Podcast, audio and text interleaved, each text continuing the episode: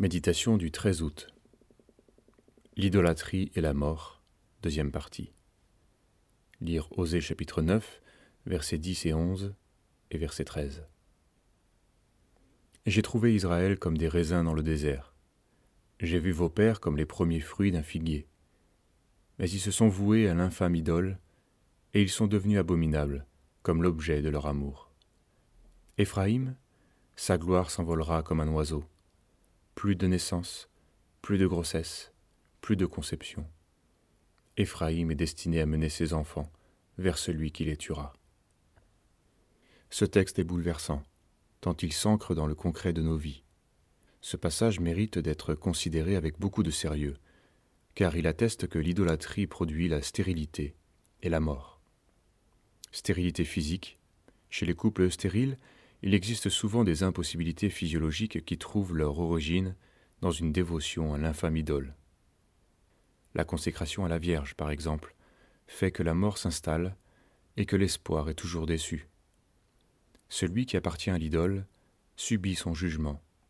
Il n'entend plus, il erre sans but et désespère. Tout cela est tellement douloureux. Heureusement, la parole prophétique, qui parle de Christ et communique son œuvre, a la force de délivrer et de redonner la vie à ceux qui étaient morts. Mort spirituelle, le culte, c'est-à-dire toute notre vie, est pour Dieu, et nous l'oublions souvent. À perdre cela de vue, nous finissons par nous perdre tout court. C'est le problème de l'idole. Mais à bien y réfléchir, pour qui est notre louange? Nos diplômes en théologie, pour qui sont-ils?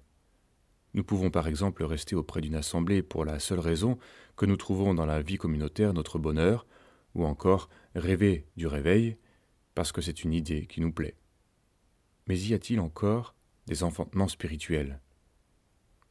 Faute de nous laisser sonder dans un esprit d'obéissance et d'écouter quand le Seigneur parle, la mort frappe et nous laisse dans un état de stupeur. Il reste alors à se repentir de tout son cœur et à crier au Seigneur pour qu'il fasse grâce. Nous prions. Tu sais combien nous pouvons devenir insensibles à ta parole et ne pas obéir.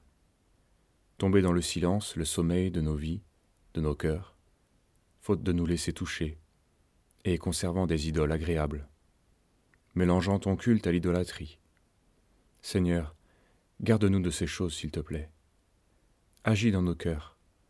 Nous acceptons de nous laisser toucher, de répondre sans broncher. Merci de bien vouloir nous instruire et nous conduire dans ta présence, dans cette marche.